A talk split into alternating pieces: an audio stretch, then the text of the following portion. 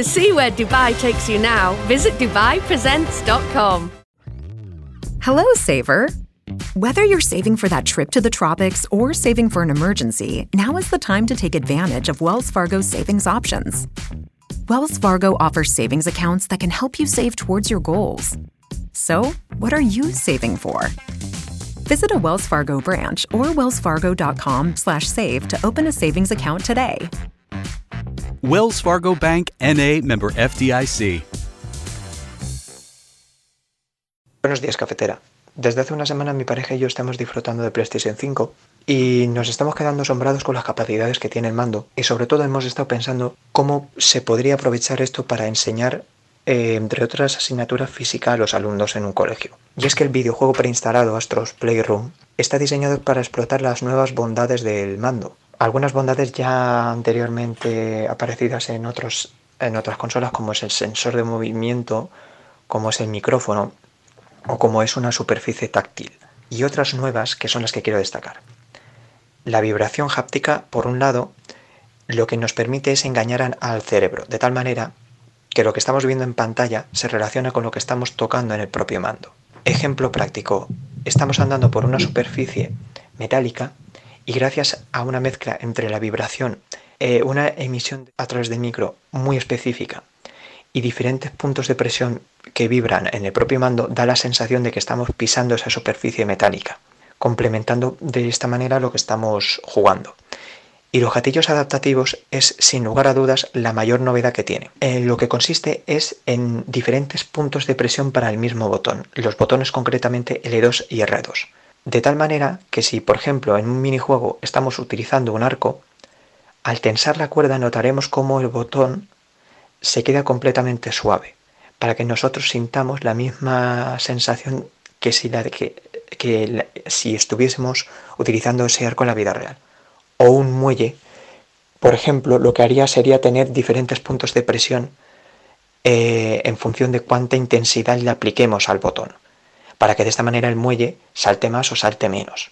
Esto, combinado con la realidad virtual, que ya bien conoce Jorge Peral, tiene unas aplicaciones bastante más que interesantes, como digo, para la enseñanza. Un saludo. Peggy 18. Más cosas en la cafetera. Es viernes. Los viernes sabéis que hacemos un paréntesis aquí para abordar esta nueva forma de entretenimiento. Los videojuegos que se han convertido en una industria gigantesca, pero también en una nueva manera de ocupar el, el tiempo. Que yo no sé de dónde saca la gente el tiempo, especialmente alguien tan ocupado como David Bravo. David Bravo, muy buenos días. Hola, buenos días, Fernando. ¿Qué tal? ¿Que de dónde sacas todo el tiempo para jugar? Que me, esto me lo han descubierto los oyentes, ¿eh? me han dicho, oye, que ya David Bravo es super gamer, tanto es así que hasta en su bio ponía que se había conseguido pasar no sé qué juego, decías. Sí, ese juego era nada más y nada menos que Dark Souls, que tiene la fama de juego difícil y lo tenía en la bio como uno de los mayores hitos en, en mi carrera, porque es de las cosas que más me han costado en la vida. David Así que lo Bravo, tuve que poner. Sabéis que es un reconocido abogado, eh, muy especializado en todo lo relacionado con tecnología, derecho informático, propiedad intelectual, libertad de expresión, derecho al honor. Y entonces estos días ha habido un debate, y a cuenta de eso le hemos, le hemos pegado una llamada, eso y porque nos gusta mucho hablar con él, pero ha, ha habido un debate porque han cambiado las normas, el contrato que se firma con Twitch. Han cambiado, Twitch ha cambiado su contrato con el usuario.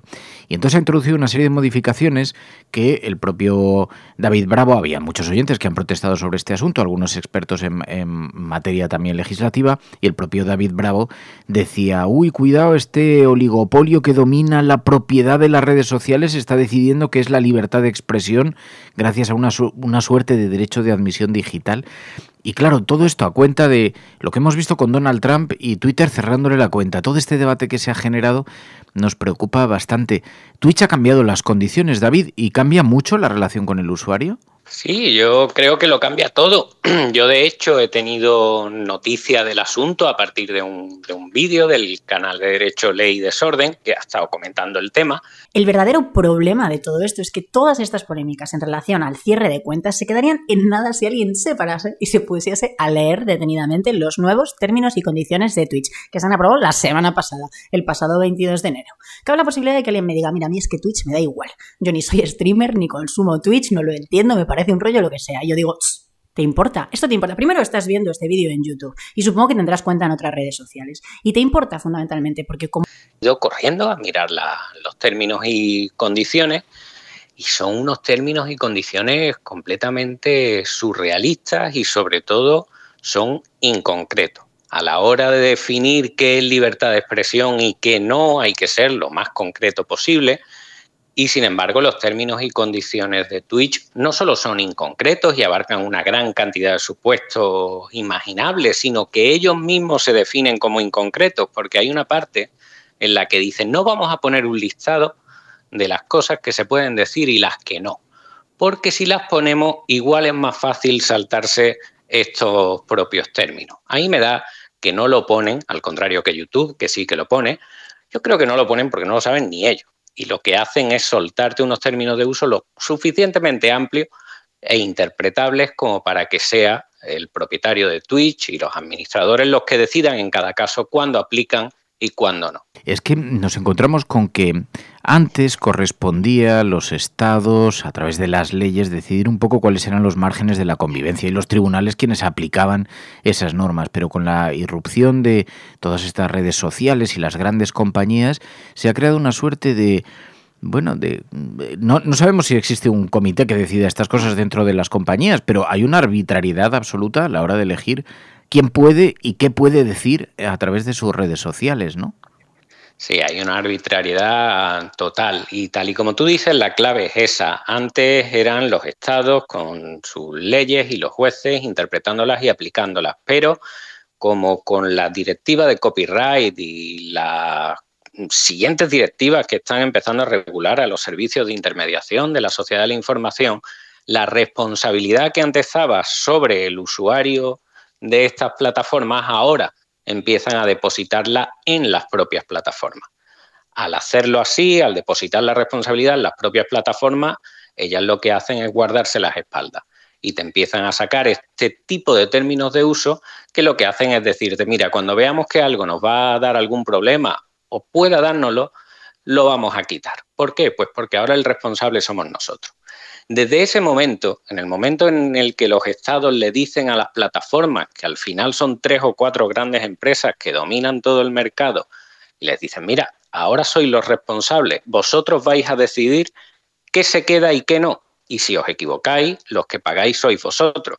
En ese momento ya todas las decisiones que se tomen por parte de esas plataformas a la hora de retirar o dejar un contenido, lo que va a regir esa decisión es el principio que tiene cualquier empresa, que es el de maximización del beneficio. Porque las empresas no se rigen, como lo puede hacer un tribunal de justicia, por intentar preservar los derechos fundamentales de sus usuarios. ¿no? Las empresas están aquí para maximizar el beneficio.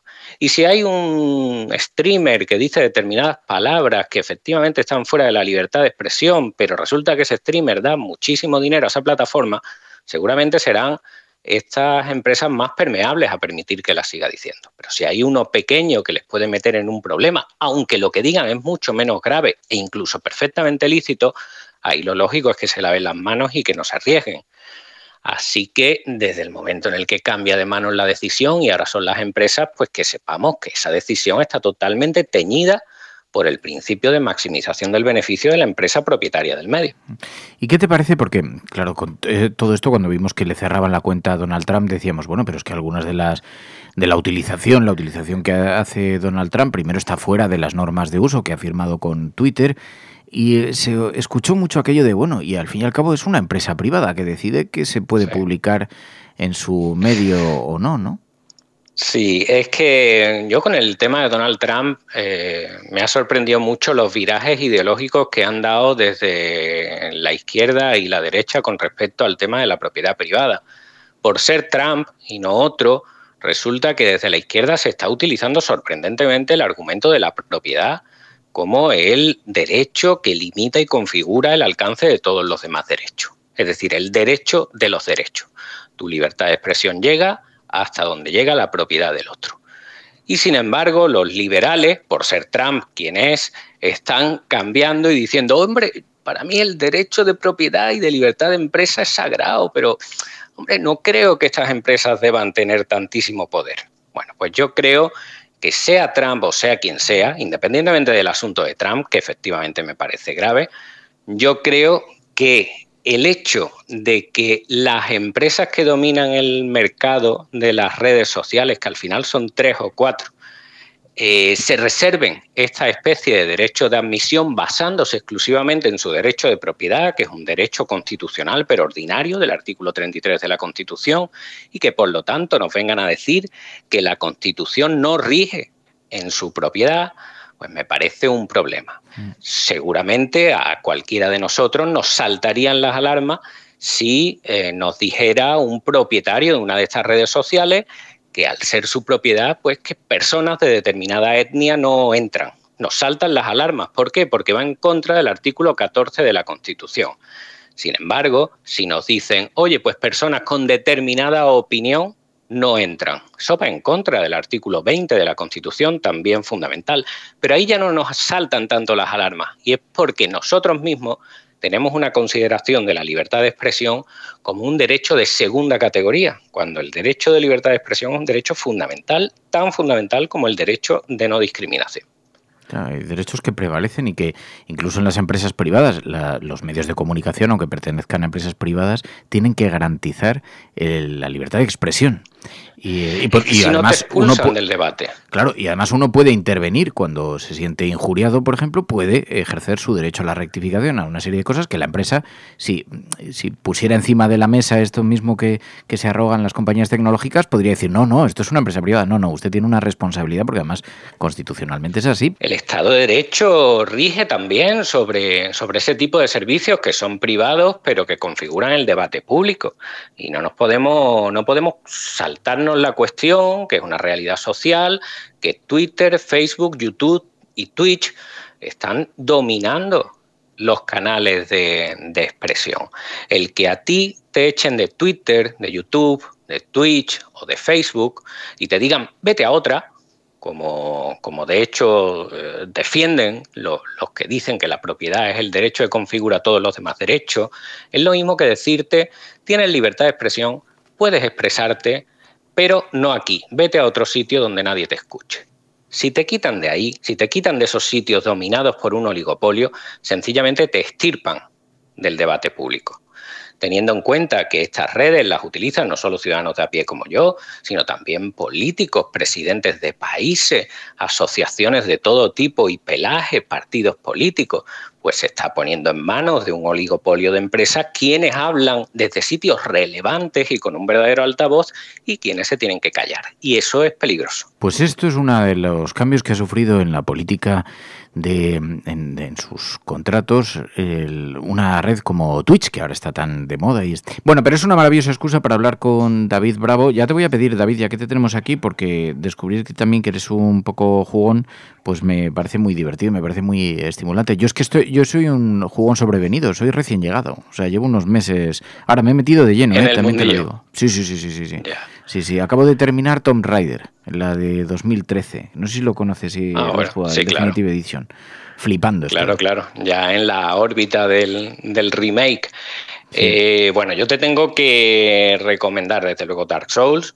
Eh, si eres una persona tolerante a la frustración y te da igual morir y revivir, pues Dark Souls pondrá a prueba tus nervios. Y después ya más relajado, te recomiendo Went, que es un juego de cartas como las antiguas Magic, pero llevado al, mundo, al mundo del juego.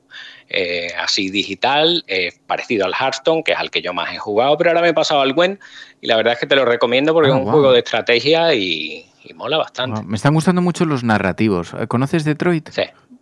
Sí, sí, sí, sí, me encanta Detroit, de hecho. Es que está muy bien, está muy bien. es una película interactiva. total. Eh, sí, sí, sí, mola un montón. Pues, pues nada, yo te recomiendo esos dos. E pues incluso diría que tres. Went, Hearthstone y Dark Souls. Pues mira, los, los apuntamos. David Bravo, que muchísimas gracias, David, que te sabes que te tenemos mucho cariño. Cuídate mucho. Cuídate, Fernando. Un abrazo. Un abrazo. Hola, Resistencia. Buenos días, cafetera. Esta semana, Valve, los dueños de Steam, celebran un evento que se llama el Steam Game Festival. Es un evento que llevan ya desde hace un par de años celebrando, un, par de veces al año, y en el que dan una oportunidad a los desarrolladores independientes para mostrar sus videojuegos. Una especie de gran escaparate de más de 500 juegos indies de pequeños desarrolladores que ponen a disposición de los usuarios las demos de los juegos, las versiones de prueba. Son todos juegos que van a salir a lo largo de este año y bueno, así podemos ver de un vistazo si un juego que tenía buena pinta o que igual parecía divertido pero que no nos acabamos de animar, lo añadimos a la lista de deseados para las próximas ofertas cuando salgan o no. Y además de esto, pues también va a haber entrevistas con los desarrolladores, em, eventos de chateo para que la gente pueda hacerles preguntas e incluso retransmisiones, retransmisiones online a través de Twitch, etcétera, para poder eh, ver estos juegos en movimiento. La verdad es que es un evento que está muy chulo porque, eh, bueno, si os gustan los videojuegos, podéis ver lo que se está cociendo, en sobre todo en el mundillo indie, y además le da un altavoz a estos desarrolladores que no tienen tanta visibilidad para mostrar sus videojuegos. Eh, os sorprendería la de juegos interesantes que hay, y además de todas partes del mundo, o sea, pues desde juegos americanos, europeos, hasta incluso de, Sudasia, por ejemplo, etcétera. Echadle un ojo porque tiene muy buena pinta y seguro que descubrís cosas interesantes. Este evento estará disponible hasta el 9 de febrero, así que tenéis, tenéis este fin de para probar estos juegos de forma gratuita. Así que nada, un abrazo, cafetera, hasta otra. Un saludo.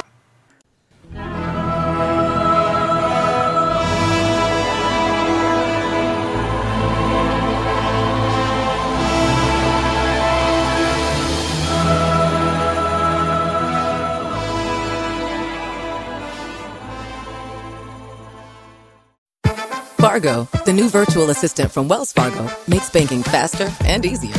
Like this. Fargo, what's my checking account routing number? And this. Fargo, uh, turn off my debit card.